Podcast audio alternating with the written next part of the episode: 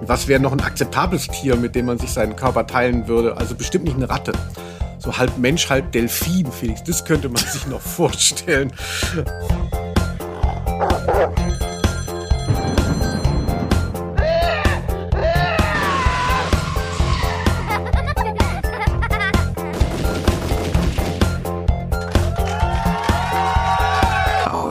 Name der Rose. Liebe genveränderte Kleintiere an den Endgeräten, das hier ist eine neue Episode von Ausnahme der Rose, der Podcast über Hörspiele. Mein Name Linus Volkmann. Ich bin Journalist und Brillenträger.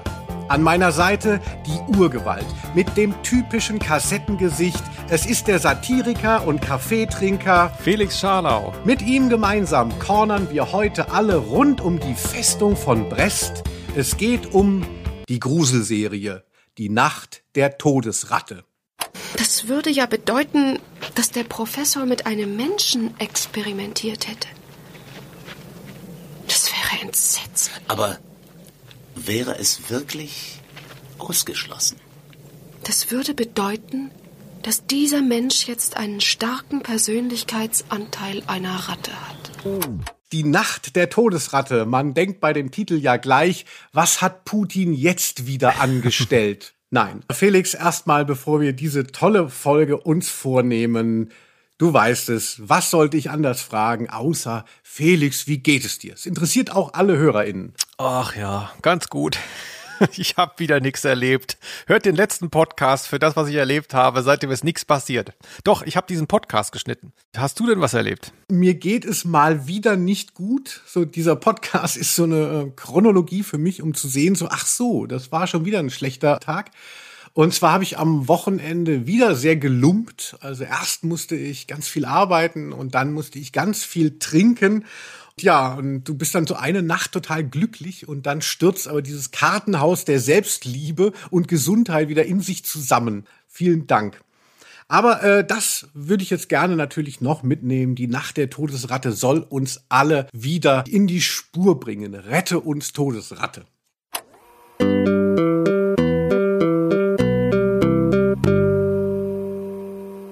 Dann können wir ja eigentlich, nachdem wir die Leute schon so ein bisschen runtergezogen haben mit unserem ewigen mäßigen Befinden, könnten wir aber jetzt mal zu den positiven Dingen kommen. Und zwar haben wir ja einen der am besten laufendsten Podcasts überhaupt im deutschsprachigen Raum. Bitte nicht überprüfen. Ausnahme der Rose, der Podcast über Hörspiele. Und da kriegen wir ja immer auch Feedback und darüber wollen wir gleich mal am Anfang sprechen, damit die Leute auch merken, so, ach, das geht hier jetzt nicht nur so Einbahnstraße, senden, senden, sondern wir kriegen auch was zurück und möchten das gerne spiegeln. Und du bist ja derjenige, der diese äh, Mailadresse betreut, diese legendäre schon. Ja, wobei, also äh, du meinst Ausnahme der Rose at gmx.de. Uh. Ja, stimmt. Da kommt auch noch was rein mittlerweile, aber ich bin äh, in der letzten Woche original über LinkedIn das erste Mal kontaktiert worden ähm, glaube ich, die erste Nachricht, die ich da überhaupt bekommen habe. und da ging es auch nicht um einen Job, sondern nur um den Podcast. Und dann über Threema habe ich eine Nachricht bekommen. Soll ich die mal vortragen? Threema? Was das ist das das neue Ding für euch Querdenker jetzt, wo euch Telegram schon zu konservativ geworden ist? Ich glaube sogar, das war vor Telegram oder gleichzeitig oder so. Ist schon älter. Ist aber auch sowas, äh, wo man angeblich anonym bleiben kann. Ja, toll. Also, und da bist du überall mal drauf, Felix. Eigentlich nicht, aber so ein paar Freunde kommunizieren da und ein Freund, den kennst du auch, Felix. Äh, in Köln nennt man ihn nur Mutter F. Mhm. Kennst du doch sicherlich noch.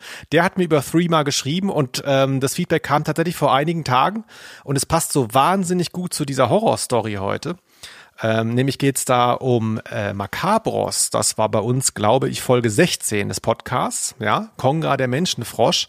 Und es ist eine wirklich absolute Horrornachricht. Er hat mir genau vier Wörter geschrieben, dieser Felix. Er hat geschrieben, Konga ist jetzt Aga. Punkt. Und ich natürlich so, hä, was?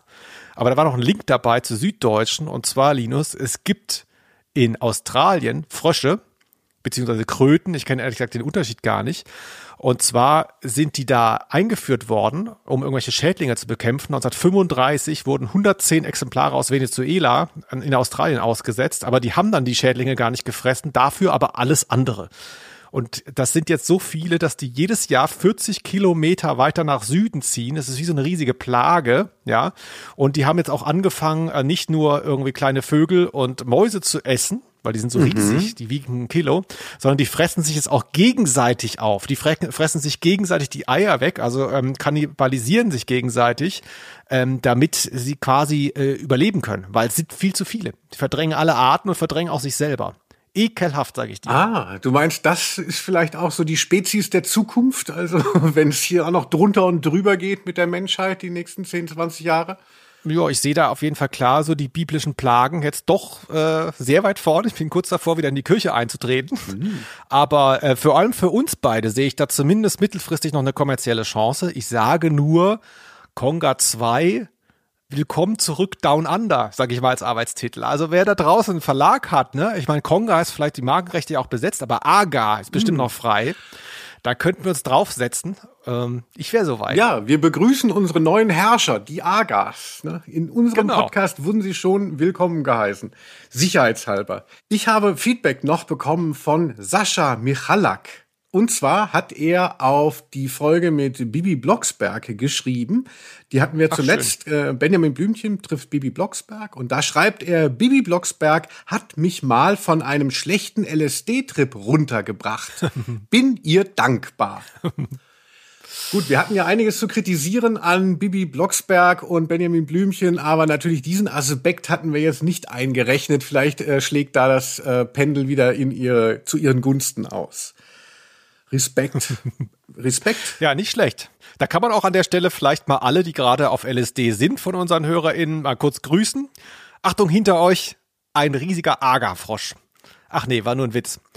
Nee, aber ist doch schön, dass ähm, äh, Bibi Blocksberg, ich denke, das war von den Machern, die waren ja auch so ein bisschen links da in den 70ern. Ähm, das war bestimmt so gedacht, dass man das auch auf Drogen hört, oder? Ja, ich habe äh, ja tatsächlich ganz viele Nachrichten bekommen, dass es bei Benjamin Blümchen eine Folge gibt, die heißt Benjamin Blümchen träumt und dass die tatsächlich ganz surreale Momente hat äh, habe und dass man die unbedingt zumindest bekifft hören solle und dass die auch so einen legendären Status äh, unter Drogen-Usern ähm, äh, besitzt. Wenn wir nochmal Benjamin Blümchen machen, dann auf jeden Fall die, weil das klingt schon sehr gut. Normalerweise tragen wir ja nur zweimal Feedback vor, aber Linus, ich würde dich bitten, ich weiß, wir sind am Anfang immer zu lang, aber ich versuche es wirklich schnell zu machen. Mich hat heute noch ein Feedback erreicht. Ich habe es dir schon weitergeleitet, du weißt Bescheid. Das ist so wahnsinnig, das muss man einfach vortragen, finde ich. Und zwar, ähm, darf ich, oder? Ja, bitte, ja, komm, Felix. Dafür erzähle ich auch von unserem Urlaub dann in IR mehr. oh Gott. Äh, und zwar geht es auch um diese Bibi Blocksberg-Folge. Also Benjamin Blümchen war es ja eigentlich. Da haben mehrere Leute geschrieben, dieser Flugzeugabsturz, den wir da behandelt haben. Da hast du dich so ein bisschen echauffiert. Und dann haben wir auch kurz über Flugangst gesprochen. Und da hat uns tatsächlich eine Nachricht erreicht. Ich weiß gar nicht, ob ich den Namen sagen darf. Ihr werdet gleich sehen, warum. Hallo ihr zwei, seit eurer ersten Folge höre ich sehr gern euren Podcast. Und dann bla bla bla. In der letzten Folge ging es ja auch um Flugangst. Da dachte ich schon so, worauf will er hinaus? Hat er auch Flugangst? Aber nein, da er schreibt, damit ihr nicht mehr bei jedem Start, also Flugzeugstart, mit eurem Leben abschließen müsst, möchte ich euch gerne anbieten, mich einmal in einen echten Flugsimulator zu begleiten. Als Ausbildungskapitän auf Airbus bin ich regelmäßig im SIM und würde mich freuen, euch die Professionalität und das Können der Berufspiloten zeigen und erleben zu lassen. Meldet euch gern. Und so weiter. Viele Grüße. Wahnsinn, Linus. Oh Mann, also das sind ja jetzt schon wertige, äh, wertige Präsente, die uns da offeriert werden. Also so, äh, das ist wirklich toll. Also Flugsimulator klingt natürlich auch ganz spannend. Ne? Also ich weiß nicht, man, man sagt ja, dass dadurch die Leute ihre Flugangst verlieren, wenn sie sehen, wie man da irgendwie in so einem Cockpit das, das so nachstellt. Also ich kann es mir psychologisch nicht vorstellen, aber ich würde es gerne mal sehen natürlich. Ich habe auch einen Bekannten, der fährt den Regionalexpress immer von Saarbrücken nach Frankfurt. Und der hat gesagt, ich kann auch mal vorne mitfahren und, und dann können wir was machen. Aber ich möchte nicht sagen, was. Äh, die Frage ist natürlich an der Stelle, also mit äh, Regionalexpress wäre ich auch sofort dabei. Auch hier, äh, wir melden uns auf jeden Fall, wenn Corona vorbei ist und man das machen darf. Ich hätte Bock drauf. Das Ding ist nur, Linus, muss man auch so sagen, du hast ja schon unsere unglaubliche Reichweite vorhin angesprochen. Ne? Man hat ja auch so eine Podcast-Ehre, Podcaster-Ehre.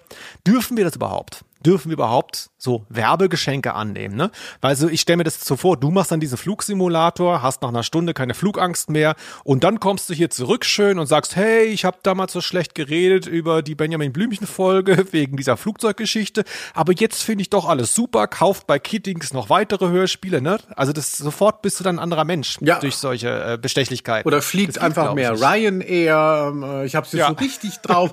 Ja, genau. Also am Ende machen wir noch Werbung für diese drei Fragezeichen Pizza. Da haben wir uns ja letztens schon drüber lustig gemacht und dann in einem befreundeten Podcast, ich möchte den Namen an dieser Stelle jetzt nicht nennen, ähm, ist das so vorgeschaltet mit so einem radebrechenden Italiener, der so spricht, äh, ähm, äh, also wirklich schon, wo man sagt so, hm, äh, also äh, in zwei Jahren ist das aber auch noch mal weggecancelt, aber das, jetzt ist es scheinbar noch lustig. Also die drei Fragezeichen Pizza, wir werden sie nicht abfeiern. Ja, das Problem da war halt auch, ich hatte mich ja vorher informiert, ich wollte ja auch wissen, was es für eine Pizza, äh, was es für Sorten gibt und so weiter und habe viel gegoogelt und das hat natürlich der Algorithmus da gemerkt. Das heißt, ich krieg's noch viel krasser ausgespielt jetzt. Also irgendwann ist gar nichts anderes mehr da, außer diese Pizza. Wirklich überall wurde mir das jetzt ausgespielt. Irgendwie auch nicht nett. Aber Felix, wir müssen ja diese Folge hier jetzt erzählen. Ich bin so heiß drauf. Die Nacht der Todesratte, Folge 23 von Ausnahme der Rose. Die Laufnummer äh, bei der Gruselserie ist eine andere, aber es heißt, ich habe sie ausgewählt. Das ist mein Herzenswunsch, den du mir damit erfüllt hast. Dann würde ich sagen, gehen wir doch mal rein. Danke auf jeden Fall, dass ihr beim Feedback dran geblieben seid. Wenn ihr uns schreiben wollt, Ausnahme der Rose at gmx.de, gebt uns Sterne, wenn ihr mögt, bei Apple und Spotify. Und jetzt geht's um die Ratte.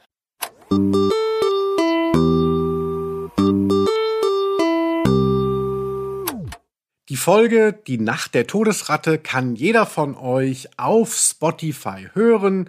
Und zwar ist da die ganze Gruselserie, so eine Reihe aus den 80er Jahren da eingestellt. Sie wurde zuletzt nochmal weiter fortgesetzt. Irgendwie, es gibt irgendwie acht neue Folgen oder so. Ähm, nagelt mich nicht drauf fest, aber die Reihe lebt irgendwie, der Kult ist da und sie wird sogar, weil der so groß ist, noch weitergeführt. Man kann es auf jeden Fall hören und es lohnt sich. So viel kann ich ja schon mal sagen, bevor ich jetzt mich mal an den Klappentext setze. Oder möchtest du, Felix, noch irgendwelche einleitenden Worte verkünden? Nee, ich wollte nur kurz erwähnen, einfach nur, dass wir es gemacht haben. Wir haben ja bereits eine Folge aus der Gruselserie besprochen, ne? die Begegnung mit der Mördermumie. Auch ein toller Titel gewesen. Ne? Haben wir uns auch so gefreut über die Begegnung mit der Mördermumie. Hier ja auch die Nacht der Todesratte. Reden wir ja vielleicht auch noch drüber. Toller Titel. Das war's auch schon. Hört euch diese Folge auch an, wenn ihr mögt. Aber jetzt liest du endlich mal den Klappentext vor. Ich hab Bock. Genau, ich habe einen Frosch im Hals. Aga. Ja, aber wirklich. Die Nacht der Todesratte. Professor Haskeh will nicht sterben. Er, ein leidenschaftlicher Forscher, findet sich nicht damit ab, dass er alt ist. Als sein Ende naht, lässt er sich auf ein gefährliches Experiment ein und plötzlich in der Nacht verbreitet sich Grauen über die Stadt Brest. Oh, schön gruselig. Felix, ja, wie sieht's aus? Ich habe ja eine Bekannte, eine Freundin von mir, Bini Adamczak, hat geraten, dass man am Anfang immer noch mal mehr von dem Hörspiel hören sollte. Könnten wir nicht noch mal einen zentralen O-Ton jetzt bekommen? Du sitzt doch an den Reglern. Und ab. Die Transmissionsanzeige ist in Ordnung. Gut, Claudine. Wenn wir keinen Fehler gemacht haben, werden Persönlichkeit der weißen Ratte mit allem Wissen, mit aller Begabung und mit allen Charaktereigenschaften in das Gehirn des Affen fließen. Nachdem wir dessen Gehirninhalt in das Gehirn der schwarzen Ratte entleert haben.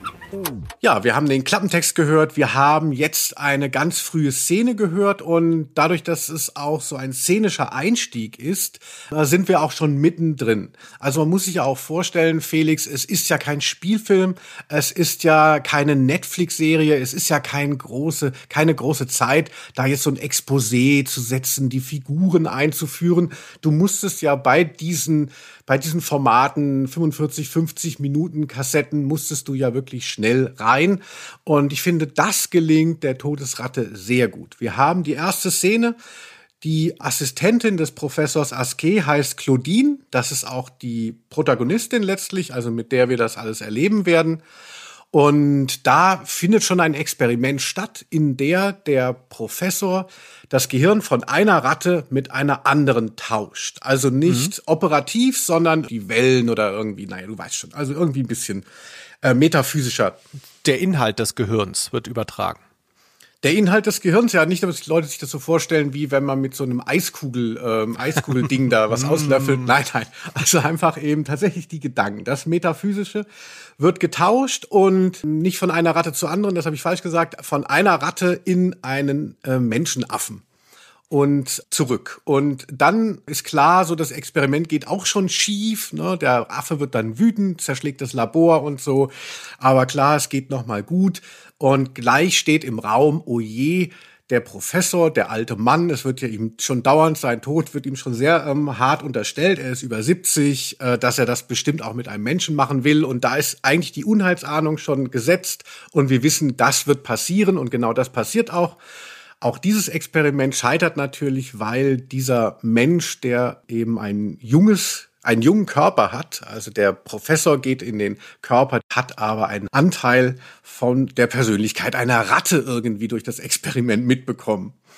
Ja, und verfolgt dann Claudine und so geht es ungefähr weiter bis aus. So habe ich es ganz schön gesagt eigentlich, finde ich.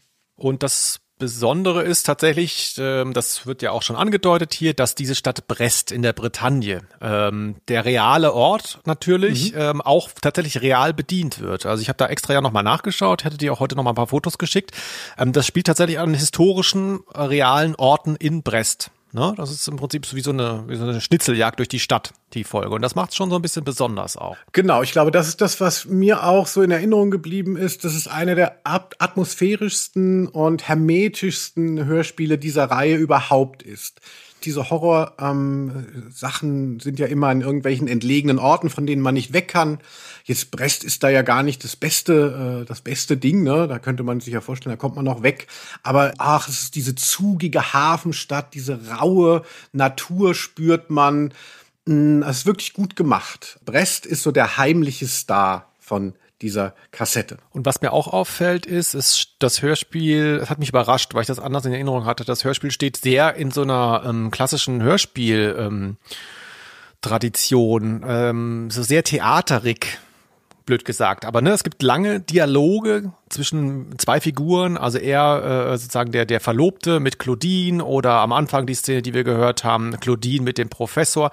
Es gibt viel so statische Dialoge. Also das, ne, du sagst schon zu Recht, man kommt schnell rein, aber gleichzeitig gibt es auch immer so Inseln, wo überhaupt nichts passiert, wo ganz schön lange geredet wird über diese Grundkonflikte, diese existenziellen. Ja, das ist auch das, was wir uns wahrscheinlich hier mal zu eigen machen sollten. Also es geht ja um die Frage, wo äh, beginnt Leben, beziehungsweise was, was macht das Leben aus? Was macht eine Persönlichkeit aus? Also es wird ja dezidiert auch gefragt, nachdem der Affe dann das Gehirn oder das Wissen der Ratte hat, was das für ein Wesen ist. Also ist es dann eben noch eine Ratte oder ein Affe? Also es ist, es ist ganz schön. Also für uns Philosophiestudenten erstes Semester, die gerade mal einen geraucht haben, genau der richtige Conversation Starter. Grüße an alle, die auf LSD sind. Aber Linus, da war's, äh, war ich ein bisschen ja. stolz, auch, äh, also du warst sicherlich selber auch stolz, aber ich war auch stolz auf dich, als äh, du rausgekriegt hast, dass das ja ein historisches Vorbild hat, diese Geschichte. Also es gibt ja äh, einen Film auch, glaube ich. Ich habe ihn nicht gesehen, aber du hast ihn dir ja, glaube ich, angeschaut. Genau, das habe ich tatsächlich dann nicht nur ähm, irgendwo gesehen, dass es dazu eine filmische Grundlage gibt, sondern ich habe auch bemerkt, sie steht ungekürzt auf YouTube. Und dann habe ich mir diesen Film von 1936 angetan. How can you prove it? Would it prove it if I could take this mind and put it in the body of another animal? Of course, but you can't. Tonight I'm going to try for the first time.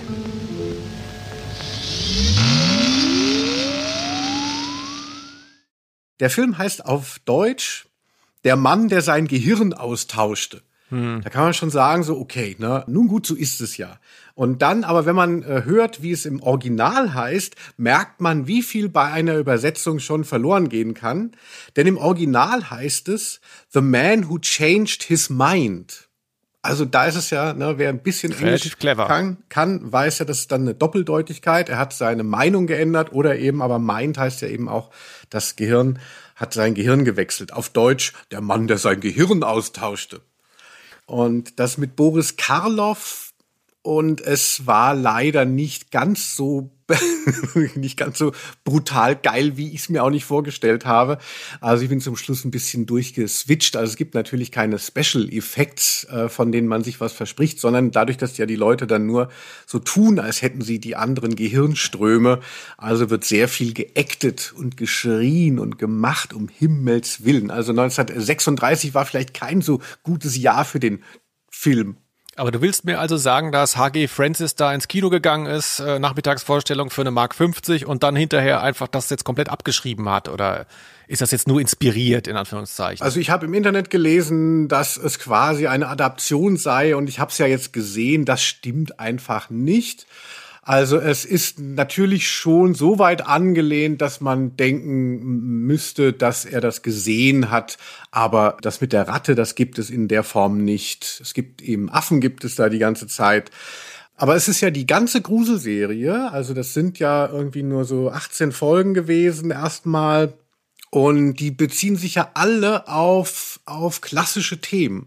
Also das ist ja auch wirklich sehr spannend, dass das äh, H.G. Francis, der das dann so aus dem Boden gestampft hat, dass der halt viel sich ausgedacht hat, aber im Endeffekt eigentlich diese ganzen Horrorgeschichten, ähm, die es schon gab, geremixed hat, müsste man fast schon sagen. Der Angriff der Horrorameisen, das ist so Creature Horror aus den 70ern. Den Film habe ich auch mal gesehen. Es gibt mehrere mit so plötzlich mutierten Ameisen. ja, da gibt es sogar schon einen aus den 50ern, glaube ich, sogar bei den Ameisen. Ja, oder und ganz, ganz, äh, also wer, wer das alles in Frage stellen äh, will, der müsste sich anhören, das Weltraummonster, was tatsächlich einfach Alien ist und äh, wie sehr wenig paraphrasiert. Aber äh, trotzdem so ein bisschen andere Sachen ausgedacht dazu und Namen geändert. Und also es ist auf jeden Fall keine Tantiem. Da haben, hat Europa bestimmt keine Stoffe gekauft, sondern hat sich einfach mal an den ganzen Geschichten inspiriert. Was aber auch ganz schön ist, ne, du hast dadurch eben von Mumie bis äh, Werwolf hast du natürlich so ein Ensemble, in das du dich schnell reinfinden kannst. Ich habe es ja am Anfang gesagt, du hast halt 45 Minuten und da ist es natürlich dankbar, wenn du das eine oder andere schon als bekannt voraussetzen kannst. Und so ist es dann auch hier. Man muss vielleicht noch dazu sagen, wer jetzt unsere erste Folge über die Gruselserie nicht gehört hat, wo wir über die Mörder Mördermumie gesprochen haben, da hatten wir es erwähnt, das ist tatsächlich ganz interessant. Ich bin ja auch Riesenfan der Gruselserie, aber sie ist ja sehr heterogen durch dieses Prinzip, das du eben beschrieben hast, ne? Und aber auffällig ist, am Anfang kommen so klassische Stoffe, so Frankenstein und dann kommen diese ganzen Vampirsachen und so, ne? Äh, Dracula und so. Und das sind ja tatsächlich Hörspiele, die es in den 70ern schon gab. Die wurden ja einfach nur neu aufgelegt. Und mhm. ab Folge 5, glaube ich, sind das ja dann erst neue. Und dadurch hat das nochmal so eine ganz komische Richtung genommen, finde ich. Also wenn, wenn man sich die Gruselserie anschaut, das sind tolle Hörspiele und wie du sagst, die springen da so zwischen B-Movie und klassischem Horror hin und her, Loch Ness und so, ne, überall gibt's so Inspiration. Aber gleichzeitig ist so Transsilvanien auch so ganz zentral. Also ein bisschen hat so ein bisschen Schräglage, ist ein bisschen komisch eigentlich, wenn man sich so alle Folgen mal auf einmal anguckt. Ja, es ist genau. Also man, man ist jetzt nicht so durchgängig irgendwie. Man, man, man kriegt überall was anderes. Also ich finde persönlich auch einige Folgen natürlich sehr viel stärker als andere. Wie geht es dir denn da, Felix? Hast du eine Lieblings- und eine Unlieblingsfolge? Ich weiß nicht, wie das Gegenteil heißt. Ich bin so ein positiver Mensch aus der Gruselserie. Fällt dir da, was würdest du da sagen bei dir? Na, ich hatte ja, äh, die Mördermumie hatte ich ja ausgesucht. Das gefällt mir gut. Ähm, ich mag sehr gerne. Da hätte ich jetzt erwarte, dass du die nimmst. Sehr interessant, weil sie indirekt mit dieser Folge zu tun hat, nämlich die Folge danach, dem Monster auf der blutigen Spur. Da hatte ich jetzt erwartet, dass du die nimmst, denn die spielt ja auch in der Bretagne. Da möchte ich schon mal kurz, kurz vorweg schicken, dass das meine Vermutung ist. H.G. Francis war im Urlaub in Nordfrankreich und hat einfach mal diese zwei Folgen hintereinander weggeballert, weil das ist schon auffällig. Du musst nicht in der Bretagne Horrorhörspiele spielen lassen. Aber er hat's gemacht. In zwei Folgen hintereinander. Und die mag ich sehr gerne, tatsächlich. Genial. Also äh, dem Monster auf der blutigen Spur, was du gesagt hast, und Schloss des Grauens, das sind die beiden, die ich überhaupt nicht leiden konnte, weil da ja gar nicht so ein richtiger Horror ist. Das ist ja, was ist mir so, so melodramatisch. Also bei die, dem Monster auf der blutigen Spur ist ja nur jemand, der so deformiert ist. Also so würde man heute, würde man einfach sagen, in Inklusion könnte man da ganz anders mit umgehen. Und dann will der sich da heilen lassen unter dem, dem Marienblut. Also, also, das ist deine Lieblingsfolge, Felix. Ach so, aber wenn der Rentner, wenn der Rentner ein neues Leben will und sich mit einer Ratte kreuzt, dann äh, da geht dir das Herz auf oder was? Ja, aber das sind doch Fragen, die einen wirklich ähm, beschäftigen. Also, wenn ich im Sterben liege, könnte ich in einem Nagetier noch weiterleben.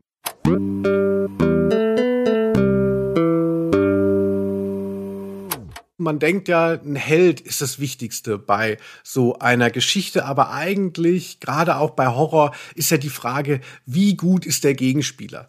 Und es ist sehr schwer, ne? wenn, wenn, die, wenn es zu Larifari ist, dann denkt man so, ja, das finde ich jetzt gar nicht so schlimm. Und wenn die Antagonisten so ganz übermächtig sind, dann nervt's einen aber auch schon wieder. Und deshalb finde ich diesen Antagonisten sehr gut, weil er, er weiß es ja gar nicht. Er will ja für sich, beziehungsweise sogar für die Menschheit eigentlich was Gutes. Er ist ja ein quasi so ein fehlgeleiteter, narzisstischer Wissenschaftler, der, der äh, quasi eher unbewusst das Chaos heraufbeschwört. Und dadurch natürlich auch viel zu schwerer, viel schwerer zu kontrollieren ist. Also mir hat das sehr gut gefallen. Also auch die Stimme dazu. Richard Laufen, Willst du mich nicht hereinlassen, Claudine? Nein, Pascal, nein! Ich bin nicht Pascal, ich bin Askel. Nicht, lassen Sie mich gehen! Der Professor, dieser Antagonist, wie hast du den so empfunden? Hat mir auch gut gefallen tatsächlich, weil äh, ja, ich habe es ja eben noch so ein bisschen madig gemacht, hier der 70-Jährige und so. Eigentlich ist es ja tatsächlich ja ein interessantes Thema, du hast ja recht weil er ja eben auch nicht als Superschurke anfängt. Also er ist ja nicht so, oh, ich bin da in meinem Verlies und ich möchte jetzt die Welt beherrschen, ne? sondern das ist ja jemand, der, der irgendwie da auch so ein bisschen reinschlittert. Also das ist, lässt das Hörspiel ja fast so ein bisschen offen auch, ähm, ob er das alles so wollte, ob er es in dem Maße wollte. Ne? Ich meine, töten wollte er ja, also er, er, er überredet ja dann praktisch diesen Pascal, den Bruder. Den Bruder Pascal, genau. Den überredet er ja und er weiß ja dann, der entleert sich. Ne? Äh, das habe ich auch erst nicht kapiert, aber es ist ja so im Prinzip, das ist ja, ist ja Mord eigentlich. Ob es jetzt juristisch Mord ist, weiß ich nicht, aber ähm, er weiß ja schon, okay, wenn ich da in dem Kopf weiterlebe, dann ist der auf jeden Fall hinfällig. Ähm, und das ist natürlich schon so ein bisschen hart, aber die Anbahnung und auch gerade durch diesen Sprecher, du hast seinen Namen ja schon erwähnt, das ist natürlich was ganz Besonderes. Also das ist schon High Quality, muss man sagen. Das ist äh, eine fantastische Stimme. Richard Laufen spielt auch bei dem Loriot-Film Ödipussy mit. Wir hatten es ja zuletzt von Papa Ante Portas, da hatten wir auch einen Sprecher verorten können und hier schon wieder. Und er hat auch eine schöne Zeile, die spielen wir euch hier mal ein. Kekse waren früher einfach in einer Pappschachtel. Jetzt ist das so Plastik drum. Das macht die Sache sehr kompliziert. Ich glaube, das interessiert Herrn Winkel. Ist Ihnen Regierungsdirektor Gröbe ein Begriff? Ich hatte Herrn Gröbe im Herbst 77 eigentlich schon ganz auf meiner Seite, aber Sie wissen ja, wie das ist. Da bauen Sie stattdessen ein Kulturzentrum und uns geht die Schiete bis zum Hals. Ich weiß, dass mir dieses Thema bei Tisch verbeten da möchte ich gerne noch ein bisschen drüber gehen, äh, Linus. Ich vermute, du kennst das nicht, weil eigentlich äh, würde ich da sofort dran denken, nämlich mein persönliches Kindheitstrauma in Serien und in Hörspielform, Tim Thaler. Kennst du die Weihnachtsserie Tim Thaler und das O-Ton-Hörspiel dazu? Ja, klar. Und Ach, da ist das der, ähm, äh, der ja. Mann, dem das Lachen verkauft wird? Nein, da hast du es nicht richtig gesehen. Das ist natürlich Horst Frank, der ja den Baron spielt, aber sein Sekretär heißt es da Anatol. Das ist Richard Laufen, der quasi so ähm, die ganzen Deals eintüten muss. Du kleiner Teufel, willst mich wohl provozieren, du willst mich fertig machen. Aber das schaffst du nicht. Als reichster Junge der Welt will ich bei guter Laune gehalten werden, verstanden? Ich will einen eigenen Jumbojet, eine eigene Turnhalle. Und da habe ich diese Stimme halt so ganz, ganz krass in Erinnerung, weil er ist irgendwie so normal und er ist aber quasi der Handlanger des Ultrabösen und dadurch gewinnt er auch. Also ähnlich wie in diesem Hörspiel auch. Es mhm. gewinnt wahnsinnig dadurch, dass er eben nicht so, oh, ja, gib mir dein Lachen. Ne? Toll. die Banalität des Bösen, das ist ja auch was, was da dann ganz gut zutrifft auf diese Figur. Ne, ähm, mach es so beiläufig, den Schmerz, den er verbreitet. Wahnsinnig spannend.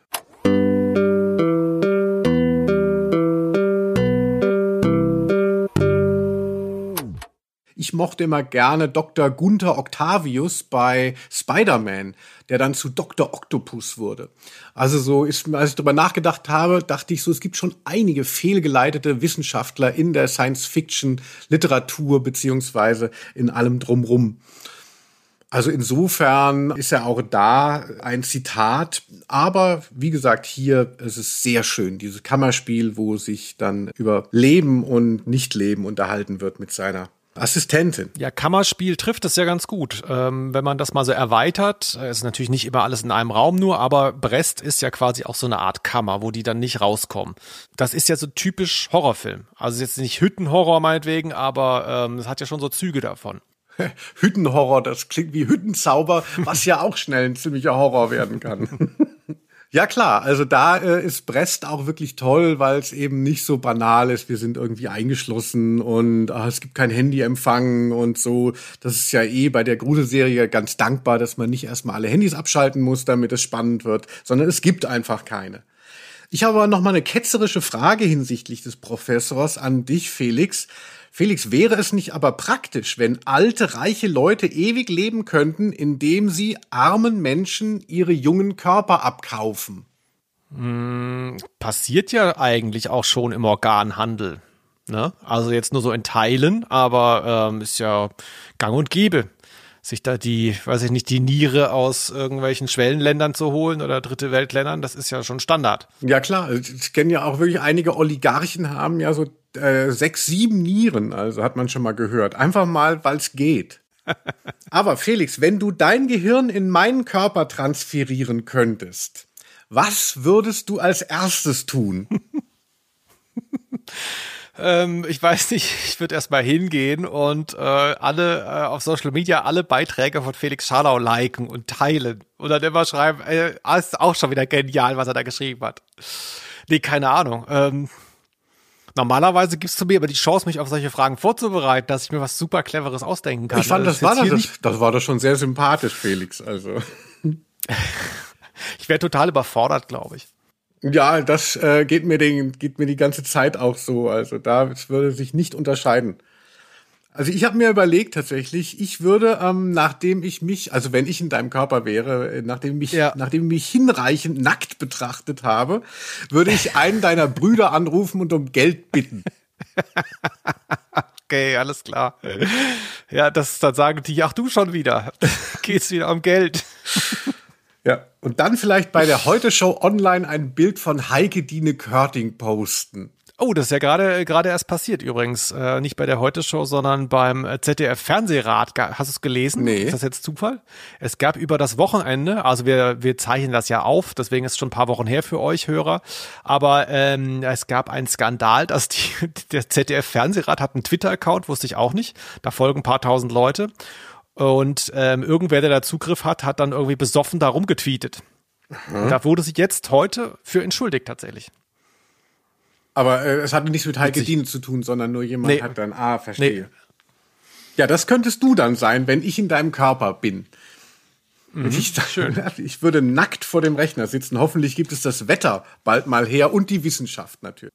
Man muss natürlich dazu sagen, die meisten kennen ja jetzt nur unsere Stimmen und wissen nicht, äh, wie wir aussehen und wie, wie alt wir sind. Also man muss sagen, wenn wir beide Körper tauschen, ist jetzt für keinen wahnsinnig viel gewonnen, was so ein verlängertes Leben anbelangt. Also da würde, müsste man vielleicht doch auf andere Leute ausweichen. Aber man, die Leute hören ja, dass du doch signifikant jünger bist als ich. Also ich spekuliere schon auf dich und deine Organe und bin auch immer so ein bisschen genervt, wenn ich sehe, wie du sie mit Füßen trittst. Also hat hier immer sich noch mal einer eingeschenkt. Es ist Montag, Felix. Ach so, du denkst die ganze Zeit schon, dass das alles dir gehört irgendwann. Naja.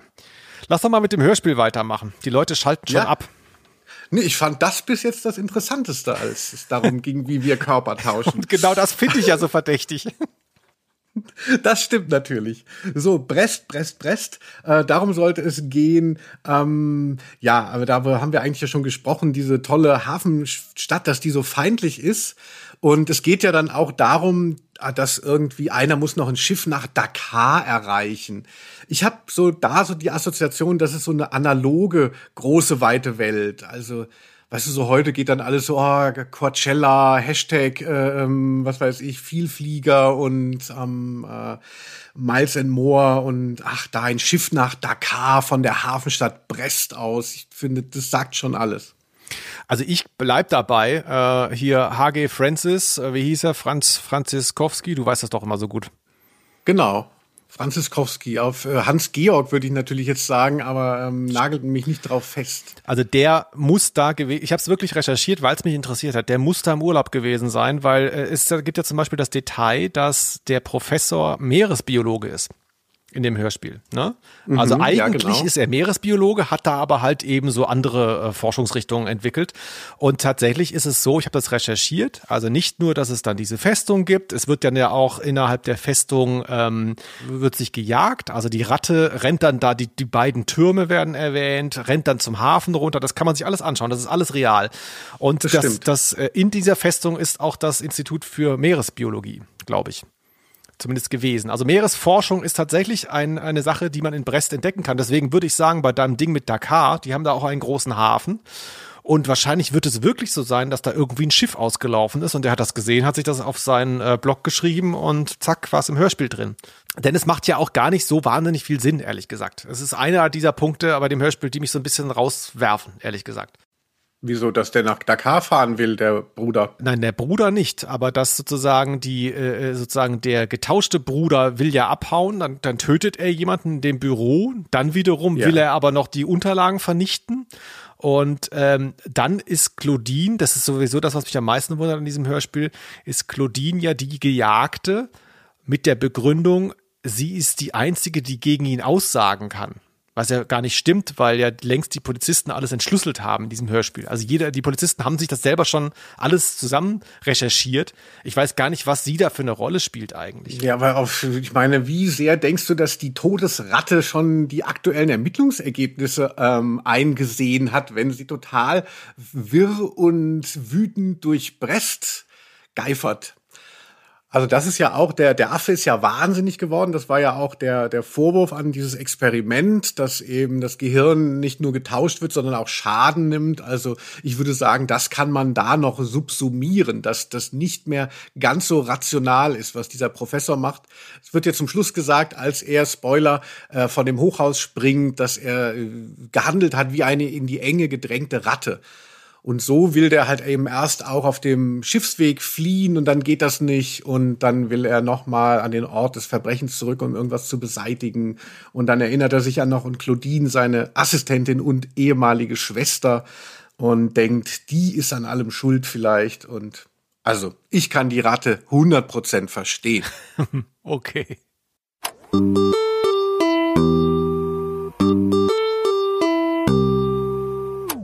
Aber jetzt noch mal wieder eine Ebene drüber, Felix. Das Thema ist ja tatsächlich eben Vergänglichkeit. Und das ist was, was mich als Kind tatsächlich auch beschäftigt hat. Also ich hatte natürlich mich gegruselt vor der Atmosphäre dieser Kassette, natürlich auch von dieser etwas unangenehm schreienden Todesratte.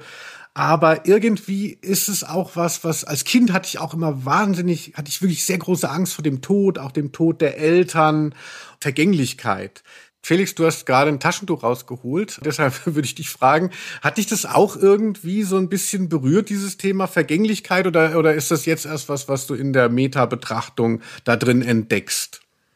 Nee, also natürlich, ich habe jetzt nicht geweint bei diesem Hörspiel, aber das Thema Vergänglichkeit, das ist tatsächlich hier ein äh, Thema, ne? Also der alte Professor, der irgendwie weiterleben will und der weiß, es geht zu Ende. Das ist ja das Motiv und ganz ehrlich, ich meine, ich will es jetzt nicht zu tragisch machen, weil äh, die meisten unserer HörerInnen ähm, hören unseren Podcast ja beim Sex, habe ich gehört. Also Aha. viele von ihnen alleine, aber trotzdem jetzt mal schwere Themen. Also äh, es ist ja auch eine Zeit, äh, die nicht ganz einfach ist und äh, Podcast ist ja auch das Medium der Direktheit. Deswegen kann ich auch sagen, ich habe mit Tod äh, mehr Erfahrung gehabt in den letzten Jahren, als ich äh, wollte. Und natürlich macht man sich auch über sowas Gedanken tatsächlich.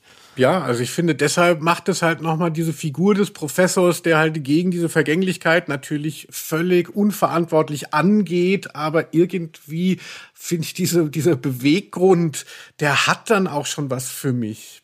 Also andererseits, ne, man sind, man denkt ja auch dann so an greise Autokraten hier, Putin, Trump, Orban. Also wenn man hört, so was wissen wir schon von einem Mensch, der weiß, dass er in wenigen Jahren sterben wird. Also Leute, die sich noch so ein Vermächtnis setzen wollen, in welcher Form auch immer. Auch schon so eine gruselige Vorstellung. Also besser vielleicht sich irgendwie anders eben mit der Vergänglichkeit auseinanderzusetzen, als sie dauernd zu verneinen und versuchen zu umgehen. Aber bevor ich an diesen Punkt komme, so zen bin ich noch nicht. Also ich bin immer noch Team Professor. Es ist ja auch eine interessante Frage, wo du Putin und äh, Trump und so einwirfst. Ähm, man macht sich da vielleicht zu wenig Gedanken drüber, denn der normale Despot oder Diktator oder Staatspräsident, der äh, ist ja meistens männlich. Also da ist ja Männlichkeit äh, das viel zitierte Problem erstmal. Mhm. Und dann natürlich aber auch das Alter, weil normalerweise wirst du ja nicht mit 23 Despot. Also so, dann müsstest du ja schon irgendwie in einem, in einem Königreich leben und dein mhm. Vater irgendwie sterben, so in der Art. Das heißt, da macht man sich vielleicht zu wenig Gedanken drüber, ob dieser Aspekt der Vergänglichkeit da nicht das noch befeuert. Also ich meine, Leute wie Trump und Putin, das sind Narzissten, Machtmenschen, die kriegen alles, was sie wollen und für sie ist es egal, ob jetzt irgendwie die Welt untergeht in 30 Jahren oder nicht weil sie das nicht mehr miterleben. Und ich kann mir vorstellen, ich kann es natürlich nicht beweisen, aber ich kann mir vorstellen, dass das in der Psychologie, auch in der Handlungspsychologie von solchen Leuten einen ziemlichen Punkt macht dass die halt irgendwie so, ja Gott, ist mir doch egal. Ne? Wenn die jetzt vielleicht 20 wären, dann hätten sie eine andere Perspektive auf die Welt. Ja, würde ich auch sagen. Das ist so der reale Horror, der bei dem Thema mitschwingt. Also, dass, dass jemand eben äh, vermeintlich dann einfach nicht einfach so egozentrisch ist, dass er nicht mehr das Wohl der Allgemeinheit im Kopf hat. Ja, also ähm, ich fand es jetzt gut, was du schon was so ein bisschen bei dir anklang. Also keine Ämter mehr über Bürgermeister dürfen an Männer vergeben werden. Das wäre ja schon mal hilfreich, um mal zu gucken, ob man, ob es nicht auch wirklich einfach an diesem Phänomen Mann liegt. Also ich weiß es nicht. Ich weiß ja nicht auch, ähm, äh, hier Margaret Thatcher war ja auch, hat ja auch den, den Falklandkrieg da ähm, entscheidend mitgemischt, aber irgendwie ist es schon unangenehm. Diese toxische Männlichkeit, die sich jetzt auch so sehr eben äh, von hier so einem Horrorhörspiel auf die Welt scheinbar gesetzt hat. Also das macht mir schon Sorgen und Gedanken. Ja, und äh, aber sonst so der Körper altert. Ähm, wie erlebst du das so, Felix? Also ich hatte gedacht, wir könnten hier noch mal so ein bisschen die Leute abholen, indem wir persönlich erzählen, was uns gerade mal wieder streikt. So, ich, ich habe ja, ich kann ja meinen linken Arm nicht mehr so in jede Richtung drehen, habe ich gemerkt, habe wieder Pickel bekommen und einen Leberfleck, den du mal untersuchen äh, solltest. ja, der Leberfleck geht doch vielleicht wirklich zu einem Experten. Oder ähm, stell, stell, ihn, stell ihn statt des Covers von unserer Podcast-Folge vielleicht bei Spotify rein. Vielleicht guckt ja ein Dermatologe zu und kann es irgendwie deuten. Kannst du gerne machen. Nee, also mir geht's mir geht's genauso. Äh, ich hoffe, die die HörerInnen haben was davon, wenn sie sich äh, körperlich bei uns erheben können. Aber wir haben es jetzt auch, wir, wir haben gerade diesen Kälteeinbruch. Ne?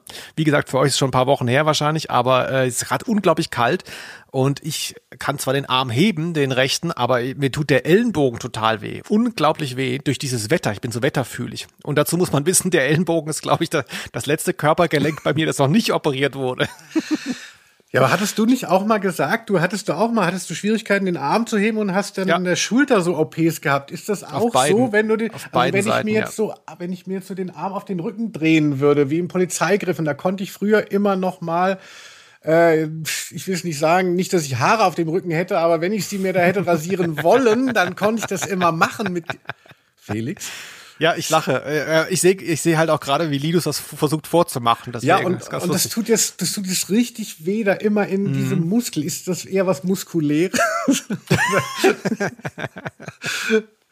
Gut, also jedenfalls, also worauf wir hinaus wollen, ist, dass wir wären natürlich sehr empfänglich über die Möglichkeit, seinen Körper zu verlassen. Also, und sei es nur mal für einen kleinen Urlaub, ne? Kannst du noch mal, um, um das Thema zu behalten und gleichzeitig doch noch mal über das Hörspiel zu reden, kannst du mir das noch mal erklären? Ich habe das leider nicht ganz verstanden. Also diese Ratte, ja, diese Ratte ist eine Sicherung in diesem System. Also eigentlich will, will er ja gar nicht zur Ratte werden, wäre ja auch bescheuert, ganz ehrlich, weil eine Ratte hat eine Lebenserwartung, ne? Da will der, also keiner will eine Ratte werden. So. Und er wird ja auch keine Ratte, aber er hat Rattenanteile. Und das habe ich überhaupt, das habe ich nicht begriffen. Ja, das war ja doch, glaube ich, auch in dem allerersten Einspieler, aber ich wiederhole es auch gerne nochmal, auch für alle, die das Hörspiel jetzt nicht so im Ohr haben. Und zwar wird gesagt, dass eine Ratte in diesem Experiment zwischen den zwei Menschen dazwischen geschaltet wird, falls eine Überspannung in diesem Transfer auftritt, soll quasi das da an die Ratte abgeleitet werden, wie ein Blitzableiter. Also das ist natürlich nur jetzt eine Erzählung, ähm, damit man diesen Versuchsanbau auch so hinkriegt. Und aber äh, weil es eben dann schief läuft, fungiert die Ratte nicht als Blitzableiter, sondern Teile von der Ratte sind dann plötzlich im Spiel drin und äh, entladen sich in das Gehirn eines anderen. Und das ist dann eben dieser, dieser wirklich gruselige Moment. Also so, ich weiß nicht, was wäre noch ein akzeptables Tier, mit dem man sich seinen Körper teilen würde? Also bestimmt nicht eine Ratte. So halb Mensch, halb Delfin, Felix. Das könnte man sich noch vorstellen. Aber äh, äh, Ratte finde ich auch wirklich gut, weil ne, man könnte ja auch so halb Mensch, halb Eichhörnchen, da würde man schon wieder denken, es ist irgendwie niedlich und so. Ja, da Warum? kauft keiner die Kassette, ne? Der, die Nacht des Todesigels, das würde nicht gut absetzen, das stimmt schon.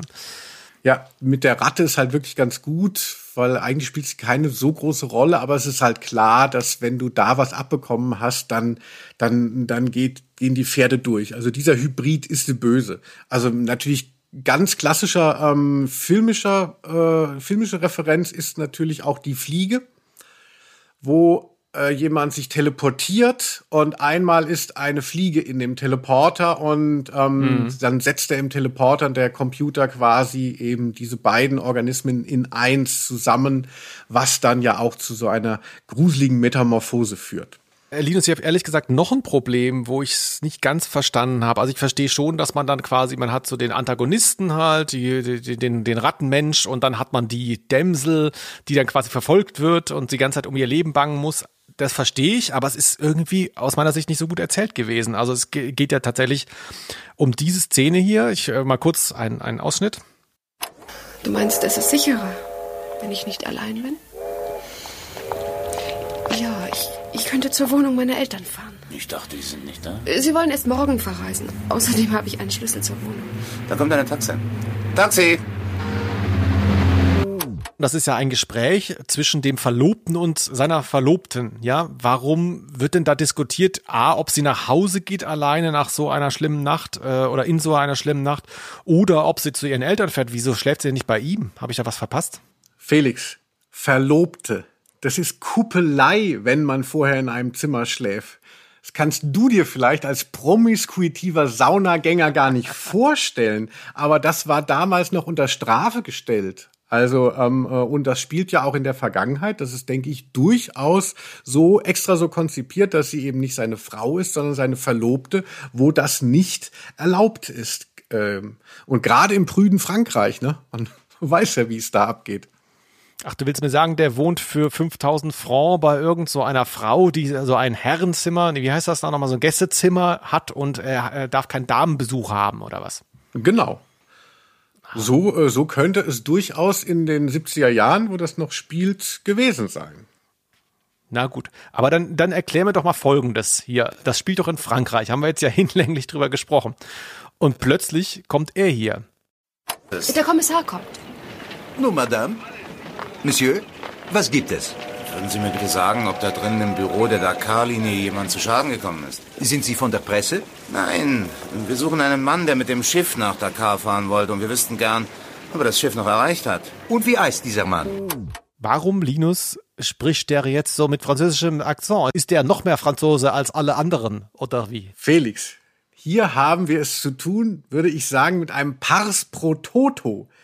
Also das ist nicht inkohärent, dass nur einer so spricht, sondern exemplarisch. Also wenn jetzt alle, weil es ja ein französischer Ort ist, ja, es müssten ja auch die Hauptdarsteller dann so, Hauptdarstellerinnen so sprechen, das wäre ja total bekloppt. Das ist so ein akustischer Farbtupfer Und ich finde, der funktioniert ja auch ganz gut. Also weil man ist ja so in Brest und ähm, es hat ja dieses französisch, diesen französischen Flair, den spürt man auch. Und dann kommt der auch noch mal in diesem Akzent von der einen Nebenfigur auch zum Tragen.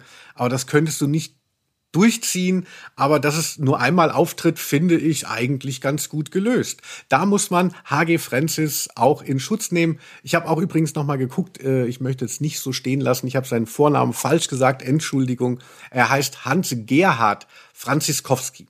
So viel dazu, Felix. Aber ähm, äh, es freut mich natürlich, dass ich all deine Zweifel, ob dieses Skript zerschlagen kann.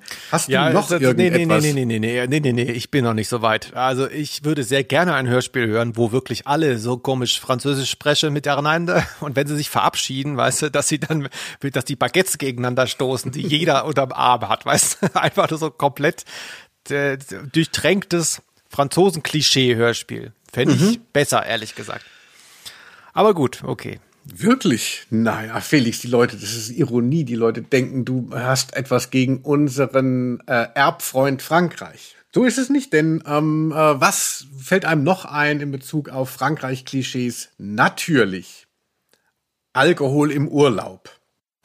Henri und Claudine betraten ein kleines Restaurant am Pont du Recouvrance, der Hebebrücke, und tranken Cognac. Nach all den Aufregungen, die Claudine durchgemacht hatte, wirkte der Alkohol besonders rasch. Ich muss gehen, Henri. Bei mir dreht sich schon alles. Saufen! Alkohol im Urlaub. Ja, also ähm, gut, die sind nicht im Urlaub, aber es hat ja äh, eben, ähm, wahrscheinlich hat eben der Autor hier Urlaub gemacht in Brest. Wie hältst du es äh, mit einem guten Cognac, wenn du mal in Frankreich zu Besuch bist? Trinkst du im Urlaub? Ja, also ich bin äh, relativ verstört gewesen. Äh, Cognac wird hier ja mehrfach angeboten und getrunken, gefühlt. Äh, es ist öfter mal die Rede davon. Und da habe ich auch noch gedacht, gibt's Cognac überhaupt noch? Weißt du, so wie äh, früher, es gab in den 90ern so komische Getränke. Wie hieß es denn so? Fernet Branca, generell so Weinbrände. Dujardin zum Beispiel haben wir mal äh, früher als Jugendliche gesoffen. Ich habe das seitdem nicht mehr gesehen. Gibt's sowas noch? Cognac. Cognac. So Fantasy. Dujardin, Lebertran, Getränke aus einer vergangenen Zeit. Ich würde das auch sagen. Also Cognac habe ich auch mal probiert. Ich meine, um Himmels Willen. Also ich meine, wie verzweifelt musste man denn sein, um das noch als Spezialität sich durchprügeln zu können? Aber es war wahrscheinlich in der Zeit, wo alle geraucht haben und die Geschmacksnerven waren eh schon ein bisschen anders ausgerichtet. Also nee, tatsächlich dieses Cognac-Ding. Aber äh, wie gesagt, ich finde es dann hier auch einen schönen, schönen Exoten-Bonus nochmal so, oh, in Frankreich, hier wird natürlich dann auch gesagt, ach komm, Schatz, wir trinken noch einen Cognac. Was man ja selber nie so zu seinen Partner, Partnerinnen gesagt hat früher.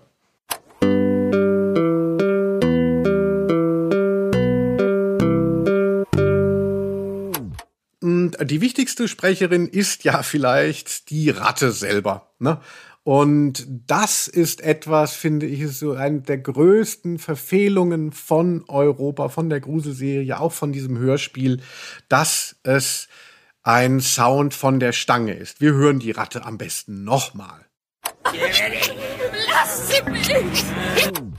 Also man wird merken, es ist ein bisschen ein diffuser ähm, Sound, der ihr dazu geteilt wird, eine diffuse Stimme, ne, was daran liegt, dass das etwas ist, was in vielen Europaproduktionen auftaucht oft ähm, auch im Hintergrund nur, wenn irgendwie mal was passiert und und es ist irgendwie Aufruhr im Hintergrund und es passiert was, dann hört man das auch noch mal durch. Was? Ja, das ist einfach wirklich schade. Also das ist so ein ikonisches Monster, die Todesratte. Das ist ja wirklich, äh, ne, wenn wir gesagt haben, dass H.G. Francis ja auch viele Sachen da neu belebt hat, einfach noch ne, den Werwolf, die Mumie, das gab's ja alles schon. Aber so diese Todesratte, das ist sehr originär. Das Cover, die Figur ist so originär und wenn man der halt einfach die, ähm, die Ehre erwiesen hätte, der noch einen eigenen Sound zu geben und zu sagen, jetzt machen wir das und denken uns einen Sound aus und nehmen nicht dieses komische, diffuse Schreien, was wir da immer mal benutzen, das wäre natürlich schön gewesen. Also kannst du dich erinnern, wir waren ja mal bei Oliver Döring, der die Edition 2000 gemacht hat, der John Sinclair Hörspiele.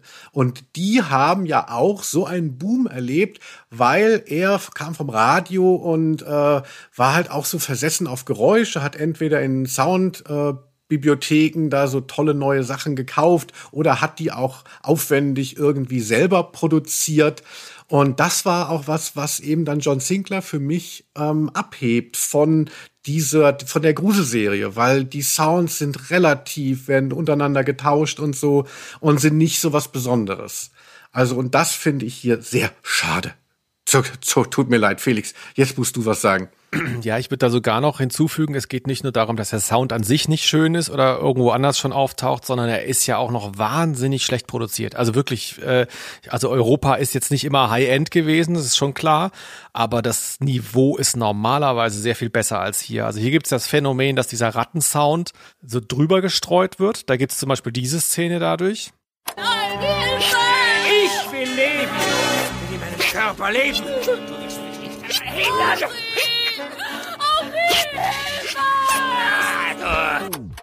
Das ist ja eine Person hier, Professor Aske und die Ratte.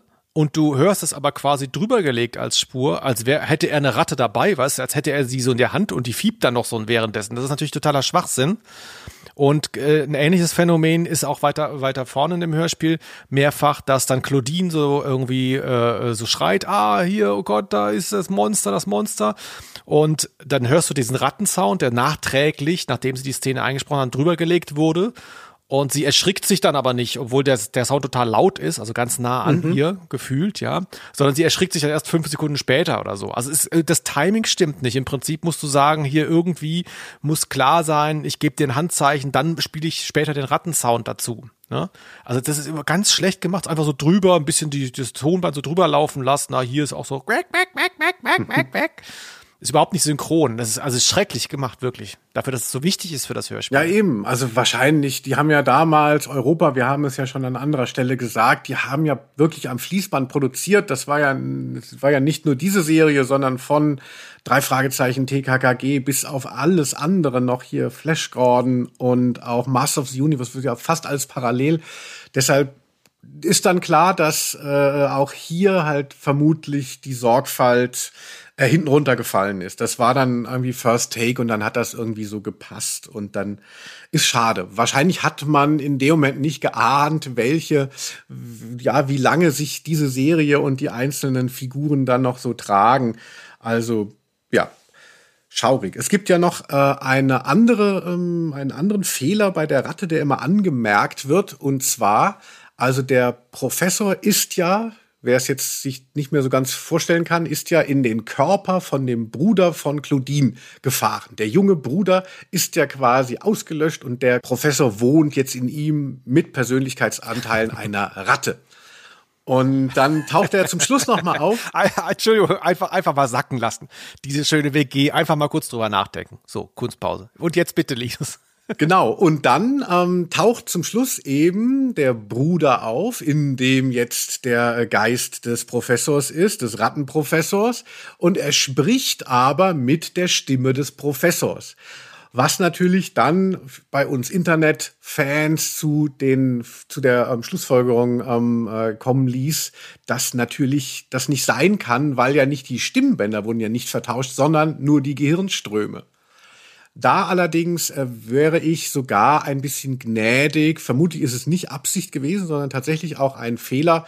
Aber wer so moderne Horrorfilme ähm, äh, auch gerne mal guckt, dann ist ja auch das Verrückte, wenn plötzlich eine Figur in anderen Stimmen spricht. Hier beim Exorzist ging das mhm. ja schon so los. Du hörst dann plötzlich die Stimme von jemand anderem aus dem falschen Körper. Und das ist natürlich so ein Horroreffekt und würde dann gut passen. Hier bin ich mir sicher, ist es gemacht worden, vermutlich damit es nicht irritiert, weil man die ganze Zeit dann doch denkt, es ist jetzt der Professor am Werk und nicht dieser ähm, Bruder. Obwohl, wenn dieser Bruder, Andreas von der Meden spricht ja den Bruder, also hat nicht so eine große Rolle, wenn der irgendwie so ganz verrückt oder so sprechen würde wie der Professor, hätte, da hätte man auch noch mal was rausholen können an einen tollen Moment. Ja, du würdest vielleicht sogar heute so weit gehen, wenn du das jetzt neu produzieren würdest, dann würdest du beide synchron sprechen lassen. Ja. Weißt du? Und hast so die Stimme überlagerst die so. Eine ganz silbengetreu, dass so, dass es so einen ganz spooky Effekt gibt. Aber die, andererseits ist die Frage natürlich, da müsste man jetzt mal einen Neurologen fragen, ähm, ob es nicht so ist, das Gehirn, du hast ein Sprachzentrum im Gehirn, das schickt quasi die Signale an die Stimmbänder aus und wenn das Gehirn so klingen will, wie der Professor, Vielleicht geht das ja. Also vielleicht können sich die Stimmbänder dann so verformen, dass der dann so klingt wie der Professor. Ne? Also dass zumindest die mit den Stimmbändern des, äh, des, des Bruders der Professor nachgeahmt wird, weil er will ja so reden. Ja, also ich könnte, könnte mir schon vorstellen, dass es da etwas zu kurz greift zu sagen, ach nein, der müsste ja einfach jetzt alle, ähm, alle Fähigkeiten, alle Eigenschaften des alten Körpers haben und nur mit neuen Gedanken besetzt. Nee, das sehe ich auch so. Da, ähm, ja, aber gut, das wäre jetzt so, das wäre natürlich toll, wenn damit noch gespielt werden würde. Und das hätte es wahrscheinlich wie eine etwas andere Stimme der Ratte nochmal auf das hätte es nochmal auf so einen Sockel gehoben. Also dann wäre tatsächlich das auch der Star dieser Folge gewesen und nicht einfach nur die Versuchsanordnung und Brest.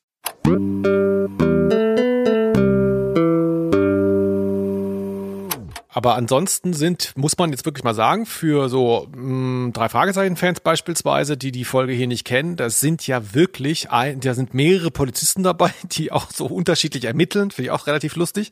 Ähm, alle, alle, alle Sprecher, die hier auftauchen, kennt man von drei Fragezeichen, frühen drei Fragezeichen-Folgen. Also wirklich tolle, tolle Sprecher dabei auf jeden Fall. Und du hast es ja schon erwähnt, Andreas von der Meden ist schon wieder dabei. Was ist eigentlich los? Ja, Andreas von der Meden Felix, dazu, wenn es bald dazu kommt. Es wird noch ein Quiz geben. Ich werde dir eine Frage stellen und da wird es gehen um Andreas von der Meden. Du hast es hier schon mal ähm, äh, angeteasert. Aber müssen wir vorher noch was von unserem Hörspiel hier klären? Oder haben wir die Ratte jetzt genug seziert? Ach komm, wir könnten doch noch mal ganz kurz wenigstens auf die Techno-Edition eingehen, wenn du da noch Zeit für hast. Was ist denn die Techno-Edition, Linus? Ja, es war nämlich so, dass nach wenigen Jahren es eine Neuauflage der Gruselserie gab. Also die Gruselserie ist Anfang der 80er gestartet und 87 gab es dann, wurden die zehn populärsten Folgen nochmal neu aufgelegt, was vor allem natürlich wie immer bei Europa den Grund hatte, man hatte die Rechte an der Musik verloren, weil man da irgendwie, ja, naja, weil keine Ahnung, ne? ich bin kein Anwalt und so, aber jedenfalls fühlte sich irgendjemand, der die Originalmusik machte, nicht äh, richtig behandelt und deshalb gab es eine Neuauflage und da äh, wurden dann die Cover so äh, vermeintlich futuristisch anmuten gelassen und sehen natürlich wahnsinnig doof aus im Vergleich. Ähm, und die, die Namen wurden auch verkürzt. Also unsere Folge heißt dann einfach die Ratte.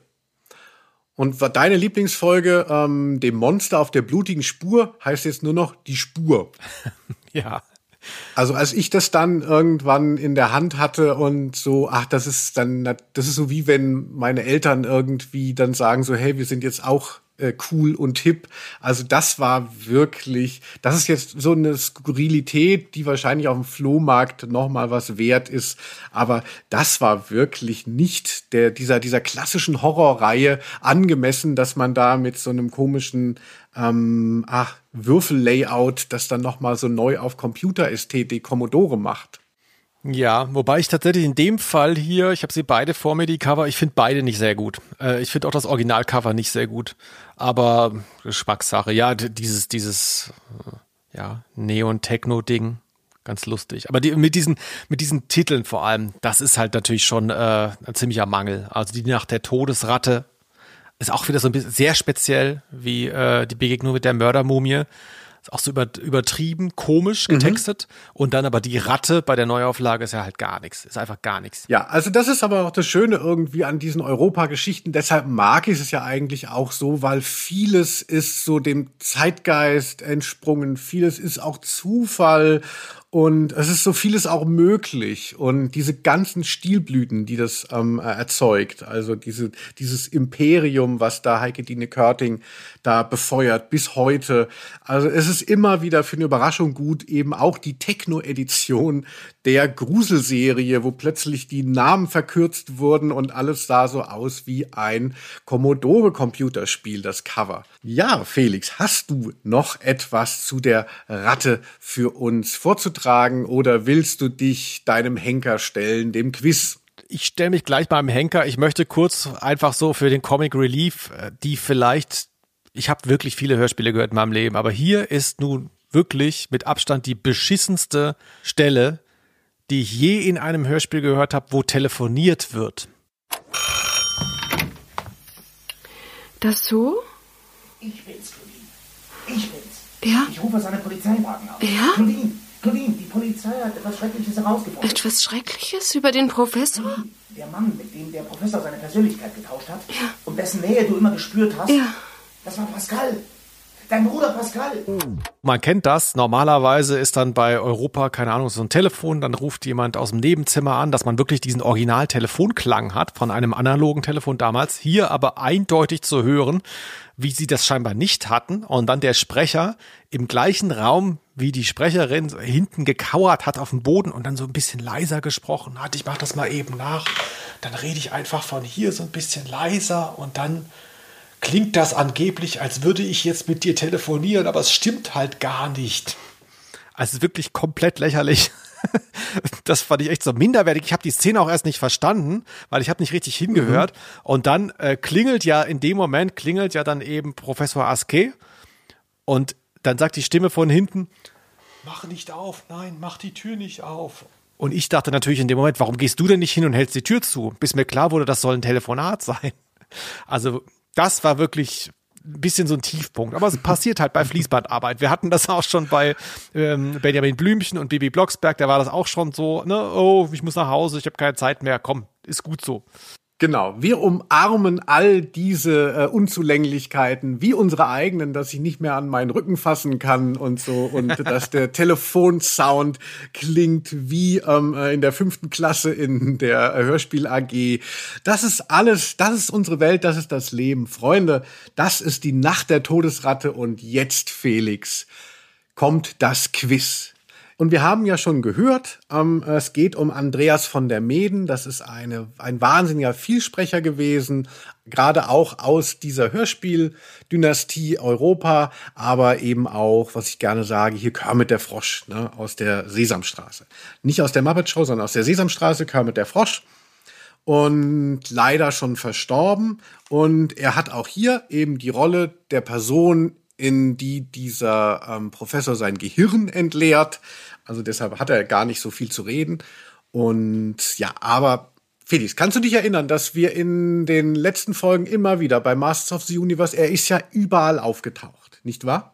Ich habe mir das mittlerweile so vorgestellt, ähm, dass er unten, weißt du, in Hamburg in seinem Auto sitzt und Zeitung liest und so eine Bockwurst isst und dann so einfach den ganzen Tag da sitzt und dann irgendwann geht oben das Fenster auf und Heike Tine ruft runter, Andreas, wir brauchen dich. Und dann rennt er hoch und spricht wieder was ein. Also so muss es ja gewesen sein. Er hat im Prinzip da gewohnt, glaube ich, in dem Studio. Und das finde ich auch irgendwie toll. So stelle ich mir ihn mittlerweile vor. Ich finde es auch eine wahnsinnig schöne Geschichte. Ne? Es ist ja, man merkt es ja auch an unserem Podcast, dass es ja so eine Begeisterung gibt für diese Hörspiele, für diese Welten.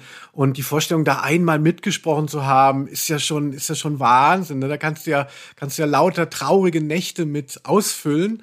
Und dann aber die Vorstellung, dass du irgendwie bei allem dabei warst und überall mal mittun durftest und dann konntest du da deine Kassetten sammeln, wenn du es gewollt hast und überall Andreas von der Meden, Andreas von der Meden.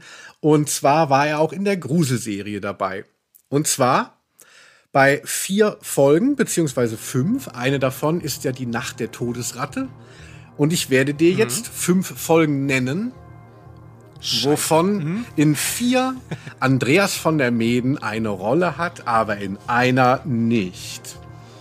Und ich würde mir von dir wünschen, Felix, dass du diejenige Folge herausfindest, in der Andreas von der Meden nicht dabei ist. Wenn es ganz schwierig ist für dich, habe ich noch einen kleinen Telefonjoker vorbereitet. Okay. So, also, in welcher Folge der Gruselserie spricht Andreas von der Meden nicht mit? Frankensteins Sohn im Monsterlabor, das Schloss des Grauens, der Backt mit dem Teufel, Ungeheuer aus der Tiefe oder ist es in die tödliche Begegnung mit dem Werwolf? Felix, das sind hier fünf Klassiker. Äh, wie gesagt, wir haben ja gesagt, es sind keine 20 Folgen in der Originalreihe und welche davon ist, muss ohne Andreas von der Meden auskommen. Hast du eine Ahnung? Leider gar nicht. Ich habe die so wahnsinnig lange nicht mehr gehört. Hatte es, deswegen habe ich mich gerade so aufgeregt, hatte es aber vor unlängst und habe es nicht gemacht, ich Idiot. Obwohl ich darauf nicht geachtet hätte, denn er spricht ja immer mit. Ähm, ganz schwierig. Also ich habe wirklich alle Folgen bestimmt 10, 15 Jahre nicht gehört. Deswegen habe ich leider überhaupt keinen Anhaltspunkt. Muss mal kurz nachdenken. Ich spiele jetzt mal meinen Lieblings-O-Ton von ihm ein und vielleicht kannst du mhm. ja dann erkennen, aus welcher Folge das ist und kannst die zumindest schon oh, ja. mal ausschließen. Wo ist denn Frau Bentin? Wieso? Die war doch eben noch bei uns. Jetzt ist sie aber weg. Verdammter Mist. Warum kann denn die alte Ziege nicht bei uns bleiben? Benno, wenn sie das hört. Das ist doch wahr, es war ausgemacht, dass wir zusammenbleiben. Felix, ich habe es dir ein hm. bisschen einfacher vielleicht gemacht. Also, du hast ihn da gehört, er ist mit jemand anderem unterwegs und sucht wen und hat so einen lustigen Quote gegeben. Diese Folge scheidet offensichtlich aus. Also, wofür willst du dich entscheiden? Ähm, ja, das kam mir jetzt gerade irgendwie bekannt vor, äh, aber es ist wirklich, oh, es ist so weit weg alles. Es bringt, es bringt leider alles nichts. Ich bin auf dem falschen Fuß erwischt worden. Aber ich sage, Ungeheuer aus der Tiefe. Oh, das tut mir leid, Felix. Mist. Es, da spielt er den Arno. Das ist ja, da geht's ja um so ein so Giftmüll im Meer, wo dann sich daraus ein neues Ungeheuer zusammensetzt. Da ist er dabei. Er ist nicht dabei bei die tödliche Begegnung mit dem Werwolf. Ah. Ja. Ja, ja.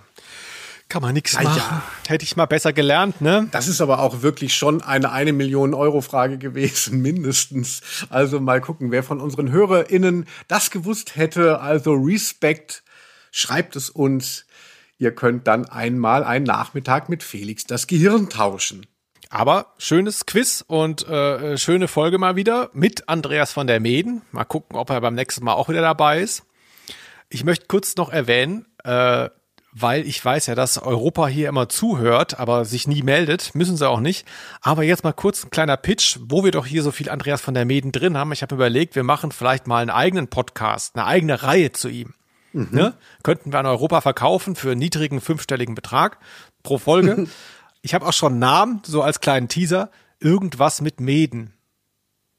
Weißt du, statt irgendwas mit Medien. Ah, aber Mensch, das ist ja genial. Genial. Also einfach nur mal sacken lassen, meldet euch. Ich würde fast sagen, Linus, das war's für heute schon. Ach nein. Oder willst du ja, Felix, nein? ich würde Komm noch mal, kannst du dich erinnern, dass wir ja immer auch gedacht haben, ach, können wir nicht schon mal die nächste Folge, was, worum wird es gehen? Hast du schon irgendwie eine Andeutung für uns, worüber wir uns, worauf wir uns freuen können bei der Folge 24 von Ausnahme der Rose? Oder weißt du noch gar nicht, was ich kommt? Habe mir tatsächlich nichts überlegt, entscheide das aber jetzt spontan. Und zwar gibt es ein Hörspiel, das ganz häufig gewünscht wurde. Und es hat mich sehr überrascht, dass es häufig gewünscht wurde. Ich sage aber nicht, wie es heißt. Ich sage nur, nächste Folge, Brumm Brumm. Uh, aufregend. Ja, ich ähm, äh, werde es auf keinen Fall hier reinrufen, aber ich weiß eh auch noch nichts. Erfreue mich aber. Äh, dann, damit kehren wir zurück ne, mit Pauken und Trompeten und Felix Brumm Brumm in der Folge 24. Das war die Nacht der Todesratte mit mir, Linus Volkmann und an meiner Seite der wunderbare Felix Scharlau. Bis zum nächsten Mal. Tschüss. Aus Name der Rose.